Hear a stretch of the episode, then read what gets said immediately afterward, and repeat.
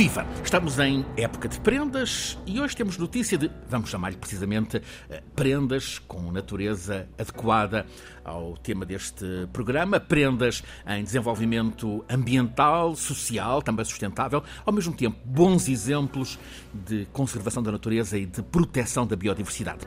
Estamos a falar de casos concretos da ação do convidado que o professor Filipe Duarte Santos hoje nos traz. É seu companheiro precisamente no Conselho Nacional de, do Ambiente e do Desenvolvimento Sustentável. Nasceu na Madeira, aplica-se-lhe a etiqueta de uh, cidadão do mundo, Globetrotter. Professor, quer apresentar-nos eh, o convidado que, que nos traz, António Abreu? Tenho muito gosto que esteja aqui assim connosco o António Abreu, que conheço há bastantes anos e com quem tenho também colaborado e que faz parte do CNADES, como acabou de dizer. Ele é doutorado em Biologia Marinha, investigador e gestor da Cátedra da Unesco em Biodiversidade e Conservação para o Desenvolvimento Sustentável e do Centro de Ecologia Funcional da Universidade de Coimbra. Foi diretor-geral do Ambiente da, do, do Governo da Região da Madeira entre 2000 e 2007, bastonário da Ordem dos Biólogos entre 2008 e 2014 presidente da Associação de Biólogos dos Países Europeus. Bom, e enfim, tem um currículo de, eh, de defesa da biodiversidade através de, de, de, muitas instituições, em particular da Unesco. E, enfim, conhece, conhece bem o mundo, em, particular os países de língua portuguesa. É assim o convidado que o professor Filipe Duarte Santos nos traz uh, para esta 13ª edição da Escala do Clima, o biólogo marinho António Abreu. Antes de, com grande curiosidade, tratarmos de saber de projetos que tem desenvolvido em vários países de África, Comecemos por um dos centros do seu empenho, as reservas da biosfera, classificadas pela Unesco, no percurso de António Abreu está a participação pela Unesco na gestão de rede de reservas da biosfera. Vamos mergulhar neste, neste conceito. Uh, reservas da biosfera. Quer explicar-nos o que é isto? De que é que estamos a falar? Muito obrigado pela partilha e pela possibilidade de estar aqui a conversar sobre temas que todos nós gostamos. É uma honra estar aqui. De facto, o conceito e o programa das reservas da biosfera do Unesco é algo que me apaixona verdadeiramente, é a minha grande paixão, quer pessoal, quer profissional, porque é um conceito que está, com, está a comemorar agora 50 anos, o uhum. programa mas é um conceito que há 50 anos propunha aquilo que hoje todos nós tratamos por desenvolvimento sustentável e que é de facto a aproximação e a consideração da natureza como um fator fundamental para o desenvolvimento, eh, no qual o homem ou a espécie humana joga um papel fundamental. Ou seja, eh, as reservas da biosfera da Unesco são sítios designados pela Unesco que devem ser representativos daquilo que é a geografia, a biogeografia, a biodiversidade desses sítios, com valores e com um compromisso de conservação e de sítios utilização. Sítios que ficam, portanto, protegidos? São sítios que já têm proteção. Uhum. A Unesco, como Agência das Nações Unidas, não interfere no direito interno. As reservas de biosfera são sítios que têm algum estatuto de conservação é imperativo a nível nacional, e que com isso assumem a função de conservação, que é uma das obrigações das reservas da biosfera. Mas não se ficam por aí. Uh, devem promover o desenvolvimento socioeconómico e devem também promover aquilo que é chamado o apoio logístico, ou seja, a educação e a investigação.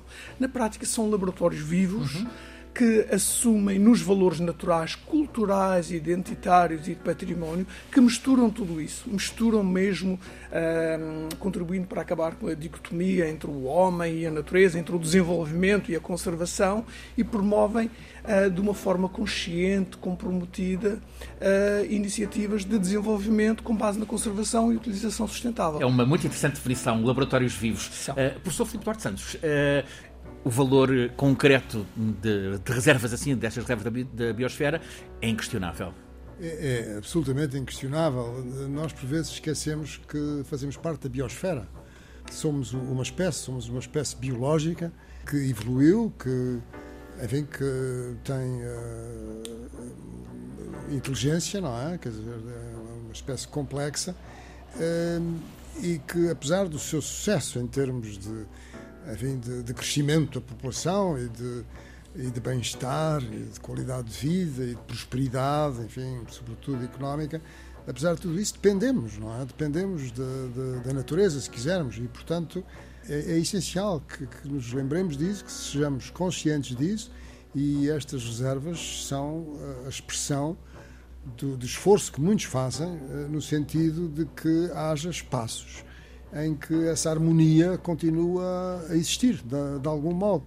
E isso é extremamente importante nos países eh, eh, que não são economias avançadas, porque nesses países o ambiente, enfim, eh, adquiriu um valor por vezes menor e, portanto, este apoio que a, que a Unesco dá é essencial para enfim, para, para, é certamente também um estímulo para as populações um, um locais? Um estímulo para as populações locais de, de enfim, viverem uh, de uma forma que não só lhes dá bem-estar, como prosperidade, mas também que permite conservar a natureza e que permite que tenham uma relação é um harmoniosa. Facto, é um facto que às vezes há, há populações que são uh, remitentes uh, às intervenções de, de, conservação da natureza, consideram-se limitadas por isso. Este é um problema.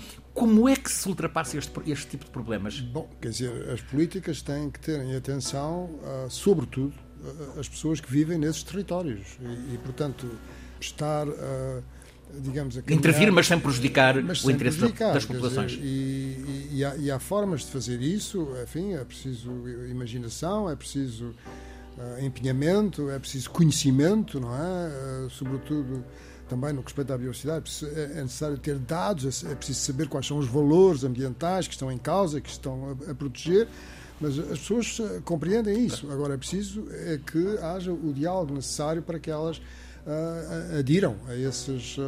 A esse esforço. Vamos certamente ouvir exemplos disso daqui a pouco com a experiência de António Abreu.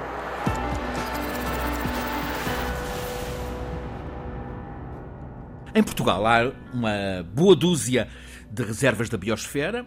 Há quatro nos Açores: Flores, Corvo, Graciosa, as Fajãs de São Jorge.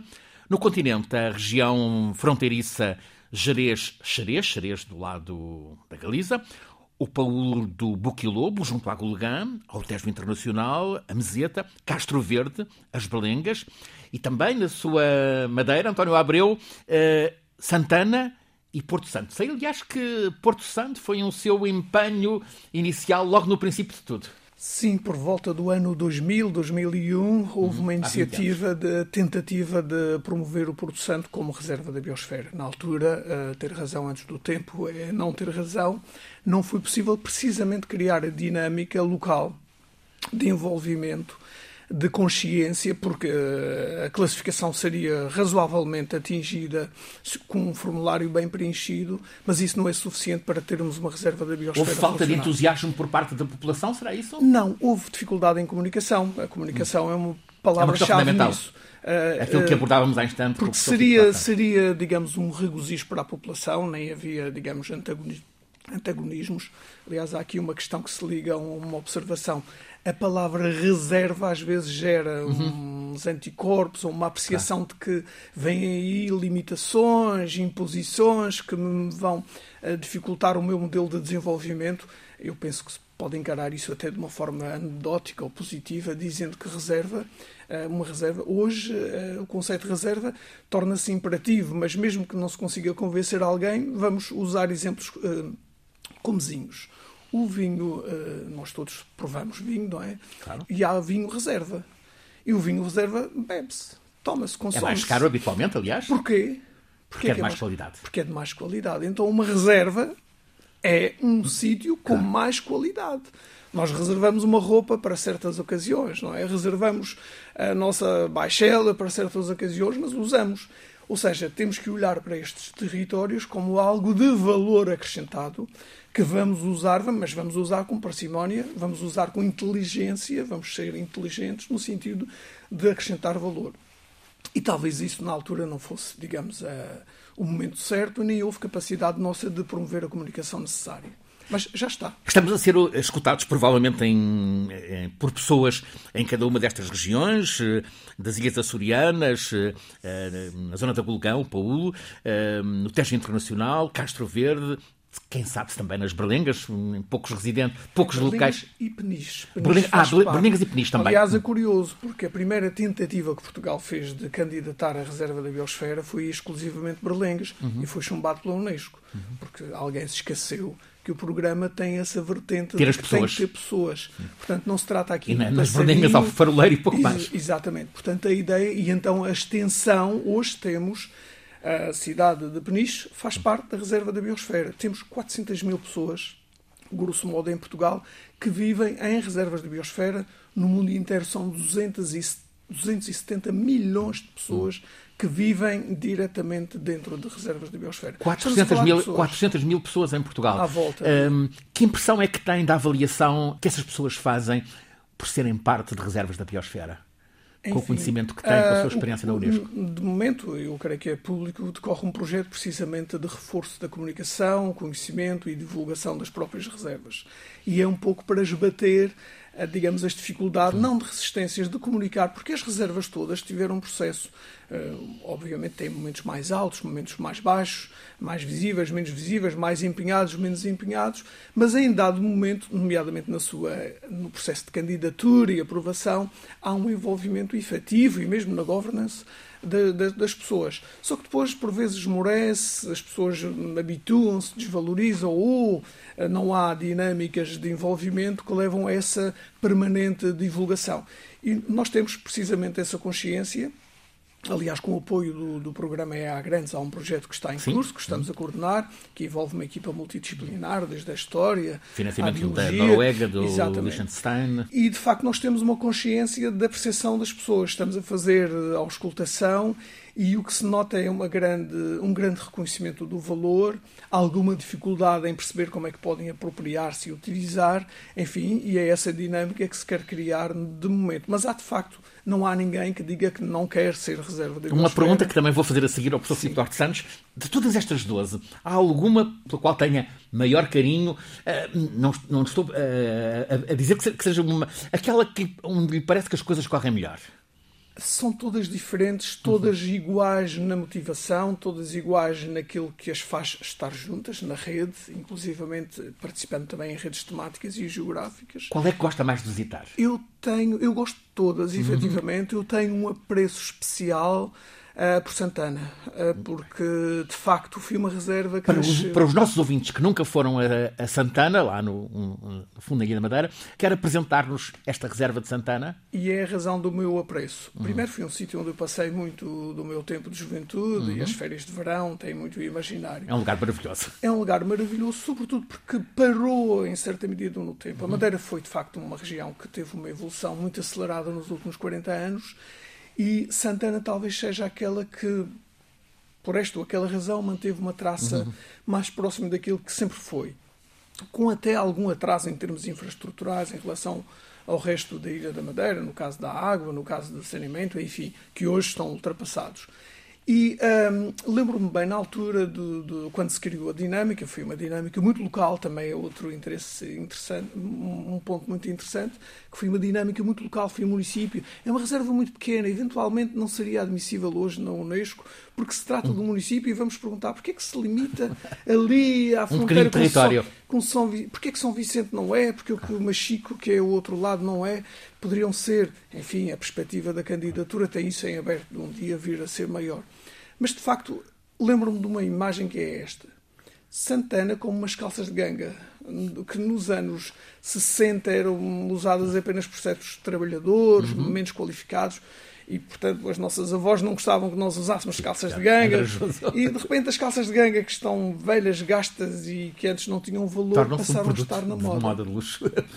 E portanto ali há um potencial de manter a qualidade ambiental, quer no, do ponto de vista natural, quer do ponto de vista social, portanto, da paisagem humanizada, uhum. há uma oportunidade de valorizar isso, de valorizar a história, a identidade, aquilo que era o isolamento, a falta de massa crítica.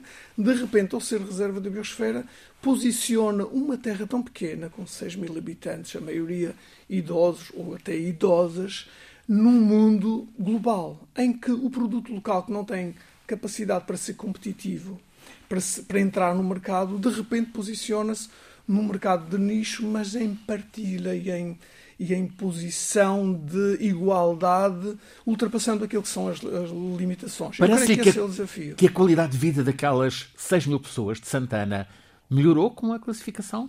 As reservas de biosfera não são varinhas mágicas, uhum. são catalisadores, são, uhum. digamos, processos. Mas teve, muito... teve algum efeito? Teve efeito, por exemplo, assistiu-se a que alguns investimentos hoteleiros melhorassem a sua qualidade uhum. e se posicionassem é um no mercado de nicho, valorizando, por exemplo, não querendo fazer publicidade, o Hotel Quinta do Verão é de facto uhum. um hotel emblemático que soube aproveitar e que se associou à dinâmica da reserva da biosfera a mudança dos menus de alguns restaurantes locais que, baseados na oferta do produto local, que antes não tinha tanta penetração, uhum.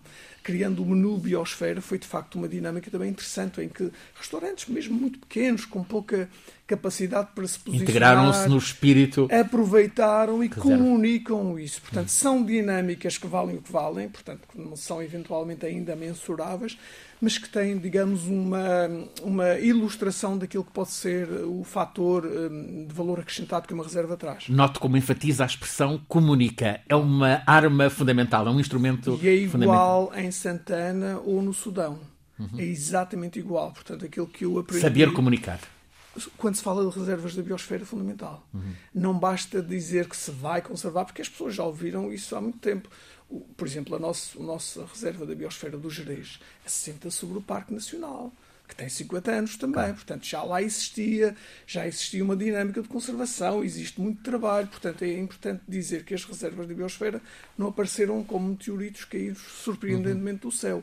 Assentam sobre valores. Uma realidade pré-existente. E compromissos. E compromissos que a dado momento as pessoas assumem de uma forma explícita e se predispõem a entrar neste campeonato de uma forma cooperativa quer local, quer internacionalmente. Professor Filipe Duarte Santos, para si, escolhe, escolhe uma destas reservas? Bom, eu, eu penso que é, é, é tudo uma. É, quer dizer, o escolher resulta de uma certa empatia claro, social. Claro, claro. É uma... eu, eu, escolheria duas, o Jerez, claro. e escolheria também Castro Verde. Acho que o trabalho que foi feito em Castro Verde. É... O que é que tem Castro Verde? Imagino alguns ouvintes a perguntar-nos, mas porquê. Uh Bom, Tens tardes? É, quer dizer, é uma forma de agricultura que uh, não é incompatível, pelo contrário, não é? favorece que aquelas espécies estepárias, não é? daquelas estepes cerealíferas, se mantenham. E, e, portanto, uh, é uma forma de agricultura que não é intensiva, não é? É uma forma de agricultura mais tradicional, se quisermos, mas que tem o benefício de que conserva a, bio, a biodiversidade daquela zona. As, as abetardas, não é? Enfim, uma espécie emblemática nesse caso. E o que é interessante é que, com o esforço que foi feito, uh, e que, permita-me que mencione, uh, o, o, engenheiro Eugênio Sequeira foi uhum. das pessoas que, através da Liga para a Proteção da uhum. Natureza, uh, mais defendeu e se empenhou nesta nesta reserva, eh, de facto, aquilo teve um impacto a nível social e económico em, em Castro Verde. Uh, positivo, não é? Uh, Multiplicaram-se as. Encontrei lá pessoas a falarem com orgulho, justamente. Exatamente, e o alojamento. bomba de gasolina. O alojamento passou a ser, uh, digamos, um, um hotspot, não é? Claro. Quer dizer, para turistas interessados nas questões ambientais, que iam lá visitar e tudo. Portanto, uh, e, é um sítio muito bonito, quer dizer, uhum. acho Ameno. uma paisagem uhum. muito, muito interessante. Bom, e o Jerez, porque realmente uh, tem. É um deslumbramento. É, é um deslumbramento, é, um, é isso. É, tem ainda a floresta, enfim, na sua expressão uh, original, digamos Pristina. assim, uhum. não é? Pristina, e portanto é, é, um prazer. E, e, uhum. e tem-se conseguido manter, não é? Parece-lhe que seria interessante, uh, temos em Portugal 12 reservas da biosfera, parece-lhe que seria interessante, oportuno, alargar esse número, aumentá-las? Bom, isso é uma pergunta já um pouco demasiado técnica para mim, não sei bem. Uhum. Uh, talvez o, o António, António possa, possa responder. Há uma iniciativa já há alguns anos, sabe-se, há notícia disso, digamos assim, de que há Rábida, portanto, uhum. juntando não só o parque, mas. E o Sado? O estuário do uh, Sim, uh, há uma iniciativa, não sei em que estado está, tem altos e baixos, as dinâmicas ainda não se proporcionaram, mas existe potencial para termos mais reservas da biosfera. O, o campeão é a Espanha, uhum. a nível mundial que tem 50 e, mais de 50 reservas da biosfera. A Espanha investe muito nas questões ligadas ao ambiente, eh, à natureza. A Espanha investe de uma forma muito integrada. Eu aprendi hum. isso, quer com a colaboração hum. direta com muitas reservas da biosfera de Espanha, quer mesmo quando estava a trabalhar na Unesco, porque tinha negociações e, e trabalhávamos, e acho muito interessante a visão da Espanha, quer na perspectiva ambiental, quer na perspectiva da própria diplomacia. A Espanha não só é o país que tem mais reservas de biosfera no mundo, 55, se não me engano, e, por exemplo, o PRR de Espanha, só para fazer uma, uhum. para dar uma noção, uh, consagra um, um, pacote financeiro de investimento de 55 milhões para territórios que são reservas da biosfera. Porquê? Porque, do ponto de vista do desenvolvimento, acha e uh, considera que beneficia muito. São territórios já predispostos para uma transição para um mundo mais sustentável e, portanto, majora os investimentos. Uhum. E, ao majorar os investimentos, faz com que as populações percebam o valor que, uh, digamos, tem ser ou viver numa reserva da biosfera. Mas fazem um bocadinho mais através de contribuições eh, numa lógica de diplomacia ambiental, a Espanha, por exemplo, financia projetos e ajuda e capacita outras reservas da biosfera e outros programas da Unesco, quer na América Latina, hum. quer na África, incluindo a África lusófona. Por exemplo, a Guiné-Bissau beneficia muito. O que há é, de facto, uma boa integração entre a diplomacia, ou seja, o Ministério dos Negócios Estrangeiros e mesmo das infraestruturas, e o da economia, porque atrás disto vêm as empresas, vêm as universidades espanholas que assentam nestes, eh, digamos, territórios que dão garantias, por exemplo, para a investigação de uma estabilidade, de monitorização de ambientes que são piloto, que têm ecossistemas-chave, para a identificação dos serviços dos ecossistemas e para perceber, digamos, as dinâmicas e as interações, acaba, digamos, por ser um negócio, entre aspas, eh, muito, muito interessante que oferece oportunidades fantásticas. O António Abreu esteve no mês passado em Glasgow, na COP, na COP26, a apresentar uma, uma experiência eu sei o, o que é extraordinária, a experiência da Ilha do Príncipe. Quer contar-nos desde o princípio? A Ilha do Príncipe é uma ilha reserva da biosfera, toda uhum. ela, toda ela. O, o, que significa, por exemplo, que há poderia ser o país inteiro uma reserva da biosfera. Tem, auto, tem uma certa tem autonomia, mesmo política, em relação a São Tomé? Sim, a, a Ilha do Príncipe é uma ilha pequena, com menos de 150 km com uma população a rondar atualmente os 9 mil habitantes, 8, 9 mil, ou seja, duplicou nos últimos Seria 10 anos. Seria um conselho pequeno em Portugal. Exatamente, uma freguesia, uma, uma, pequena freguesia, igual a Santana, por exemplo, que tem uhum. quase a mesma população.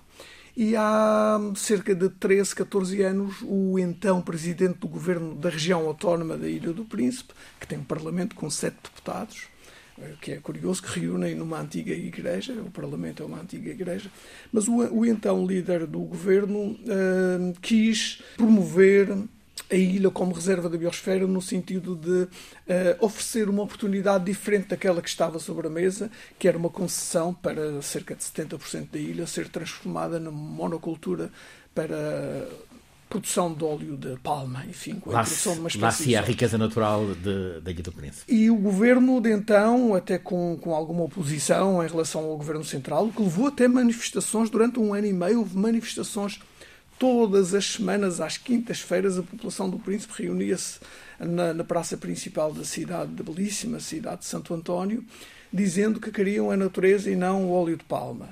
E, portanto, a reserva da biosfera apareceu numa primeira fase como um contraponto, uh, gerando uma oportunidade de um modelo de desenvolvimento baseado na diversidade, na conservação, numa agricultura mais sustentável, de nicho, valorizando o café, a baunilha e o chocolate em particular. Hum. Aliás, bem aproveitada por alguns investidores quer portugueses, quer internacionais. Há um italiano que se chama Cláudio Corallo, que vende cacau de origem da Ilha do, do Príncipe no mercado gourmet, com um alto valor acrescentado, com uma tecnologia, com uma forma genuína de fazer, e o governo também incentivou, por exemplo, proibindo a utilização de compostos sintéticos na agricultura, uh, incentivou na altura parecia um desastre para os produtores que não sabiam como enfrentar uma possível peste ou uma, uma praga qualquer, e então a resposta do governo era chamem universidades, vão lá fora, procurem e vão encontrar soluções que depois podem vender e que têm alto valor.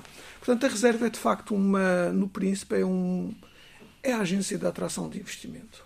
Para dizer em boa verdade. E foi com isso que conseguiram atrair investidores na área do turismo, mas para um turismo que não depende do avião ou de grandes aviões a aterrar. Uhum. Foi com isso que conseguiram captar investimento para que hoje existam algumas unidades hoteleiras de qualidade que oferecem não o hotel, porque o hotel não, não vale nada. Não é o hotel, não é que vai leva lá as pessoas, claro. Não é em nenhum destino é o hotel que marca a diferença. É o destino e o destino só se diferencia, sobretudo se for pequeno, por duas coisas: natureza e pessoas. E isso é o que é uma reserva da biosfera.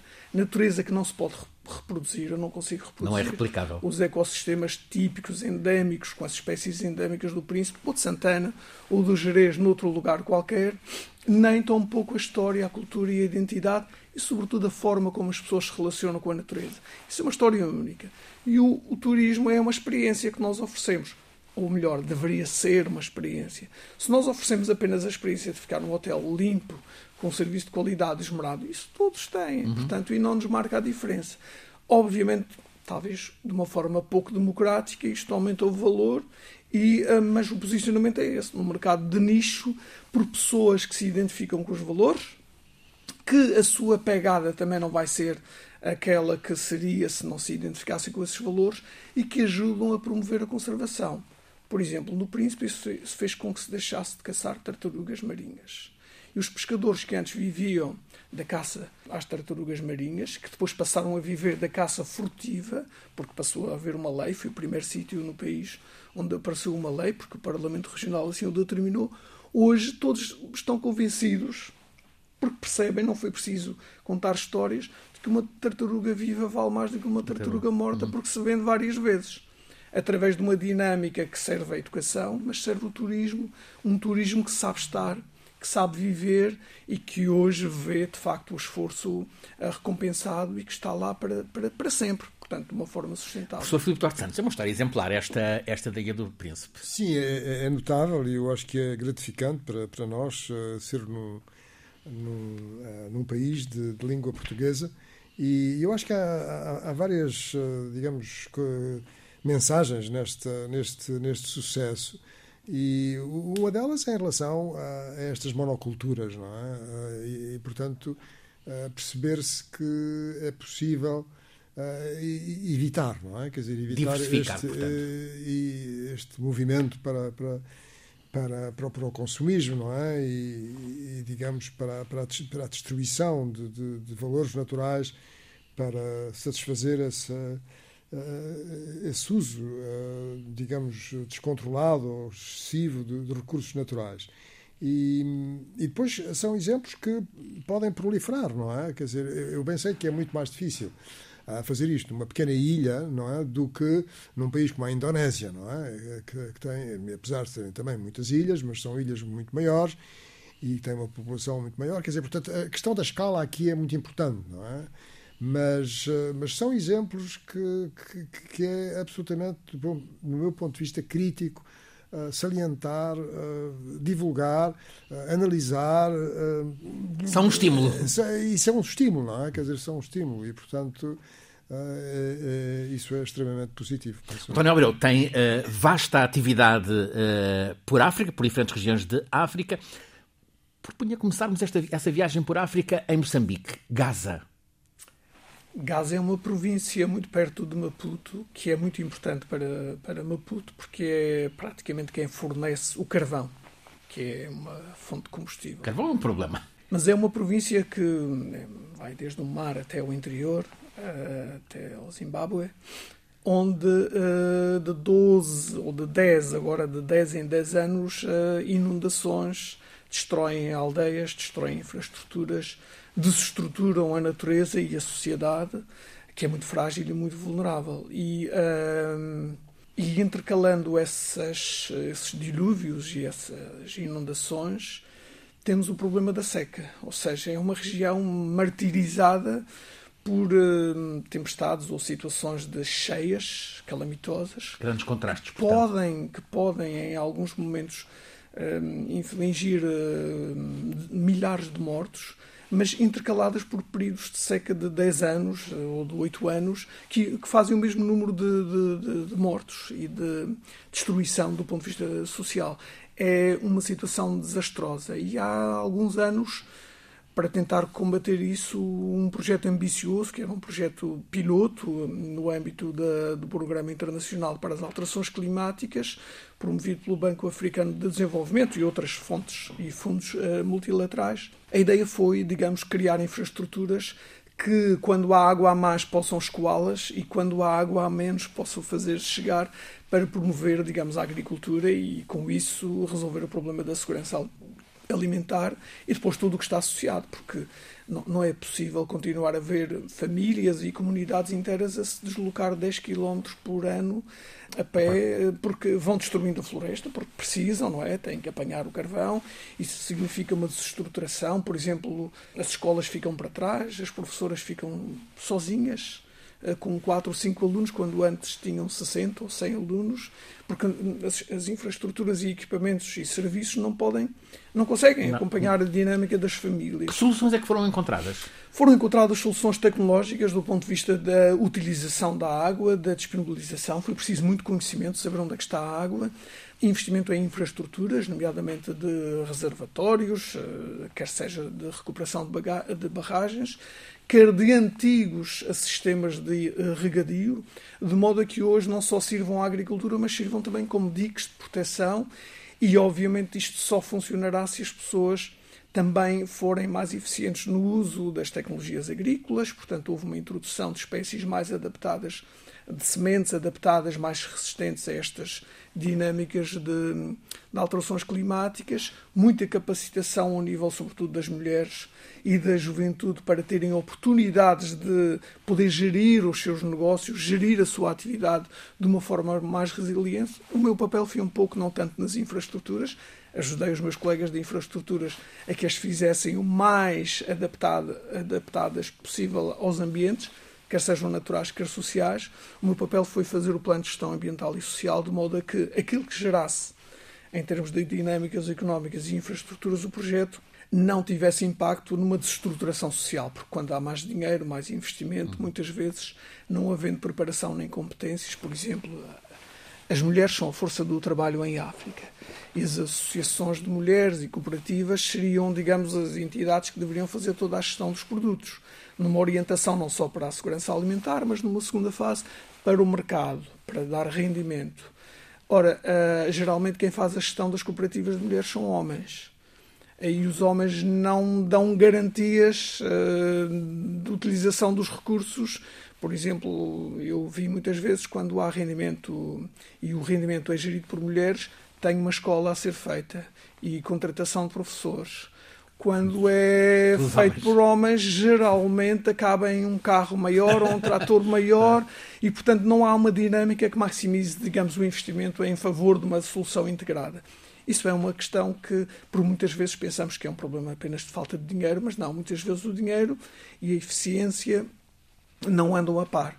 E, portanto, essa é uma das, eh, uma das intervenções. Enfim, o mundo está cheio. Ainda hoje de manhã, se me permite só isto, eu recebi uma mensagem de um, de um amigo, um hum? colega, de uma reserva da biosfera, em Pangatalã, nas Filipinas, que ontem, há dois dias, foram atingidos. É uma pequena ilha, muito pequenina. Um furacão terrível por, pelo RAI hum. e, uh, e o que se verifica é que, por exemplo, nas zonas em, que são reserva da biosfera, Palawan, uh, as intervenções de restauração ecológica, onde se voltou a ter mangais, uh, foram, estão mais protegidas do que aquelas onde se investiram milhões em betão e em proteção, digamos, em infraestruturas cinzentas. E hoje de manhã a mensagem era, vinda de uma reserva da biosfera, a mensagem é, ok, nós tivemos dois dias terríveis. Numa experiência infernal, mas que nos enriqueceu bastante. Mas já começamos a trabalhar e temos meia dúzia de árvores caídas. Obviamente, o telhado das casas já não, não temos, mas o tempo está bom e nós, Reserva da Biosfera, vamos continuar porque somos resilientes. Harmonia Isto com a é, natureza. Para quem acaba de passar ou de ser passado por um furacão. É uma mensagem positiva que temos que comunicar. Dá-nos fôlego. Fantástico. Por, uh, justamente, professor, uh, este exemplo das Filipinas, como uh, a história de Moçambique, Gaza, mostra, ilustra-nos a importância do conhecimento e da boa gestão do conhecimento ao serviço Exatamente, são, são exemplos uh, de adaptação às alterações climáticas, no caso de Gaza, que é realmente Uh, tem um problema como... Como, como todo Moçambique, de resto. Uh, todo o sul da, da, da África tem uh, essa tendência para, para a desertificação e também... O Temos o caso da Beira. De, uhum. Exatamente. E, e, também a África do Sul, grandes regiões da África do Sul e também, como falámos no outro dia, de, de, de, Madagascar. Madagascar. e, portanto, são, são, exemplos de adaptação às alterações climáticas e, e bom, tanto as Filipinas, as Filipinas muito mais, mas também Moçambique são, estão sujeitos aos, aos ciclones tropicais. A Moçambique, nos últimos uh, três anos, em 2019, houve o ciclone Idai, no dia 14 de março de 2019, que foi, foi extremamente destrutivo, acertou na costa, precisamente na beira, e, e, e, o que é, digamos que ainda um pouco uh, incompreensível do ponto de vista científico é se, uh, se, a frequência destes ciclones está a aumentar ou não. É uma coisa que não, se, não, não, é ainda muito clara, mas o que é claro é que a percentagem daqueles que são muito intensos está a aumentar. E este ciclone Idói foi dos mais violentos que se conhece naquela zona do mundo. E, e, o facto é que houve mais dois ciclones, portanto já são três desde essa época, e um, e um e um, uh, e um temporal uh, tropical muito intenso, que não chegou com ventos para ser classificado de, de ciclone tropical, que também foi muito destrutivo e, portanto, ainda existem uh, 104 mil pessoas que vivem em, em, habitações precárias, não é? porque ficaram deslocados. Não é? E, e, e nas Filipinas uh, as coisas são ainda mais violentas, não é? porque aí uhum. assim os ciclones chegam a produzir uma sobrelevação meteorológica que é de quanto sobe o mar, de quanto sobe o mar, porque a pressão no centro do ciclone é muito baixa, é? é de tal modo baixa que é muito diferente da pressão relativamente alta que há fora desse centro do ciclone e, portanto, eh, suga o mar, quer dizer, o mar sobe e chega a subir eh, para esses ciclones que afetam a parte oeste do, do, Pacífico, chega a subir 10 metros. Portanto, estão a ver o que é haver uma onda de 10 metros, não é? que avança do mar, porque os ciclones tropicais são, são animais marítimos, não é? e morrem, passado um certo tempo de atravessarem um continente, não é? Uh, mas o que é uma onda de 10 metros a, a, invadir uma costa, não é? E, portanto, acima dessa, quer dizer, ao nível dessa, desse, de, de, de, do mar, uh, subido 10 com metros, força, com, há as, as ondas, hum. há as ondas, não é? Portanto, e, e isso Arrasa tem um, um, poder destrutivo enorme. E quando, um, e quando de facto uh, se adotam soluções baseadas nos ecossistemas, como, como seja o caso do, dos mangais, isso permite de facto ter uh, uma adaptação, uma defesa muito mais eficiente. Não é? Há, há uma imagem que eu uh, lembro-me sempre que é de um, de um ciclone muito violento que, que assolou as Filipinas, em que se vê uh, uma povoação costeira em que as, as, casas eram todas precárias, não é? Uh, e, e, ao lado há uma, há uma, há uma floresta de, de palmeiras, palmeiral, e, e, quer dizer, e, e, depois da floresta passar, ah, no, no, meio das casas havia uma ou duas uh, árvores, e, depois da, da, do, tempo, do temporal passar, da, do ciclone passar, as casas ficaram todas destruídas, realmente todas destruídas. O palmeiral ficou na mesma, uhum. e as árvores que estavam isoladas ficaram destruídas, não é? Quer dizer, portanto, a natureza de facto tem Sabe defender-se. Tem o conhecimento do tempo, não é? Quer dizer, a natureza evoluiu durante, durante milhões de anos, não é? Quer dizer, nós não temos a noção desse, desse tempo, não é? Uh, pensamos que tudo surge imediatamente, não é? Quer dizer, e portanto a natureza está é adaptada a, a, esses, a esses extremos não é? Uhum. do, do, tempo. Uhum. O António Abreu tem hum, tantos projetos em África, quer trazer-nos um, estou a pensar, uh, Bengala, o trabalho com os pescadores de Bengala. Em Bengala, e a questão era pesca artesanal. Uhum. Devido às alterações climáticas, conjugado com a sobrepesca, as Também as alterações climáticas em Angola. as alterações climáticas, os recursos, portanto, aquilo que é o recurso, as espécies que tradicionalmente são pescadas uh, dos Junto à costa? Uh, tradicionais têm cada vez ir mais longe uhum. nas suas canoas e isso gera problemas a dois níveis. Um problema de aumento do esforço de pesca, uh, um problema de segurança e um problema também da própria degradação do, do pescado, porque mais longe, uma piroga não tem frio e, portanto, o, o transporte leva a uma degradação do recurso e, portanto, as perdas daquilo que se pesca, que é cada vez menos, mas as perdas daquilo que se pesca são, eram, neste caso, superiores a 70%. Então a ideia, ou seja, o peixe acabava por se perder, o que é uma desgraça, porque, enfim, já há pouco.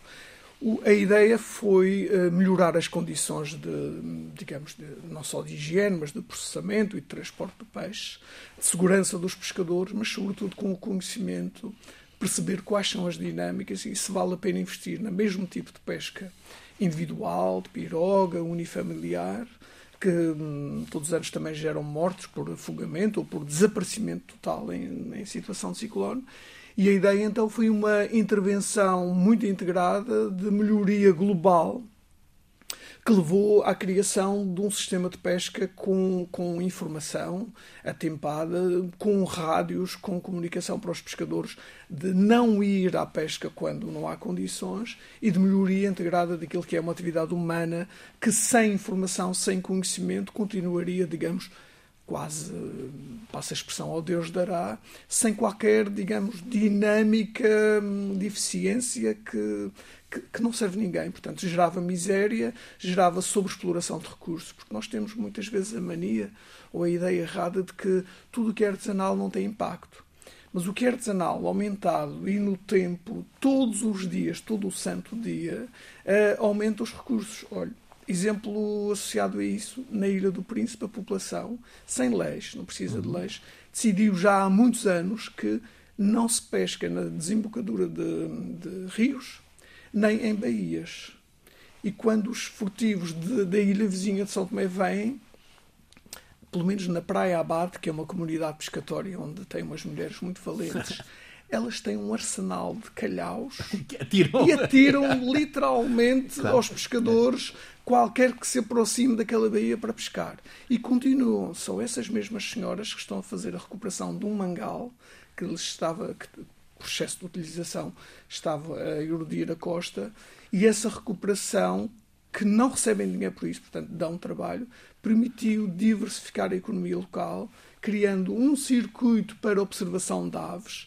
E os seus filhos aprenderam a monitorizar as aves e a levar os turistas, portanto, oferecem um produto que é compatível com a regeneração natural, que lhes dá proteção costeira, que mantém os viveiros para a reprodução das espécies que usam o mangal para isso. Portanto, esta, esta versão integrada, esta visão integrada, é aquilo que se fala quando se fala em sustentabilidade. Não é o discurso, é a prática. O discurso é importante para a mobilização, mas é sobretudo a prática. E pensar que os problemas globais são todos resultantes de ações individuais. Locais. E, portanto, se cada um fizer o seu papelinho, a sua função, se calhar também. A, a, o panorama global é capaz de melhorar um que belos, que belos estimulantes e, uh, exemplos. E é pela positiva, não é claro, é são, são mesmo uh, prendas. O professor Filipe Duarte Santos é formador de sucessivas gerações de cientistas. Há muito boa competência portuguesa para proteger a natureza, para nos defender das alterações climáticas? Ah, sem dúvidas, sem dúvidas. Uh, uh, tenho encontrado uh, estudantes notáveis e, e, devo dizer que o convívio com, com pessoas mais novas, com, uhum. com, estudantes universitários, é extremamente enriquecedor. Claro. E colocam sempre questões novas e Uh, nós uh, tentamos, o conhecimento. Nós, nós tentamos ficar formatados, não é? Hum. Quer dizer, e, e, e, o diálogo é, é fundamental, quer dizer, uh, conversar e, e, debater, não é? E, criticar e discutir é, é, é, é, fundamental e, portanto, é, é uma coisa que acho enfim, todos nós achamos que será uma das marcas mais negativas desta pandemia é uh, o ensino não é? E, e, a, influência negativa que isso tem. Uh, para, para, sobretudo para os mais jovens, não é? Para as crianças. A falta de jovens, contacto direto. A falta de contacto direto e, e depois também a nível da universidade. E, portanto, tenho encontrado realmente pessoas que, que estão, penso eu, inteiramente uh, preparadas para desempenharem o seu papel e, e tenho muitos exemplos uh, disso, pessoas que ah, resolveram seguir o seu caminho até de uma forma uh, completamente independente, criando uma startup, não é? Uhum. Quer dizer, uma iniciativa, um, uma startup no, nestes domínios novos, não é? No domínio já que nos trouxe exemplos. Exatamente. Um exemplo de uma startup chamada To Adapt, uhum. é? Um, que, que, que, me parece muito positiva, porque de facto, enfim, não podemos ter a ideia de que o Estado pode resolver todos os problemas, não é? Tem que ser como diz o objetivo número 17 de, de desenvolvimento sustentável, é que tem que ser parcerias, em que se envolve não só os governos, mas uh, as pessoas, através de, das organizações não governamentais e, e também através das empresas que desempenham um papel muito importante. Dados estimulantes. A exemplar intervenção do biólogo marinho António Abreu em projetos que promovem melhor ambiente, tema desta edição, a 13ª da Escala do Clima, um programa em parceria entre a ESCS, Escola Superior de Comunicação Social, e a Antena 1. Cada episódio é publicado às sextas-feiras em formato podcast. A Escala do Clima está na rádio Antena 1, Rádio Pública, aos domingos, a seguir às duas da tarde. A Escala do Clima é um programa feito por Alice Vilaça, Nuno Portugal, Paulo Cavaco. Por mim, Francisco Sena Santos, sempre com a condução científica do professor Filipe Duarte Santos, nesta edição também como convidado o biólogo marinho António Abreu.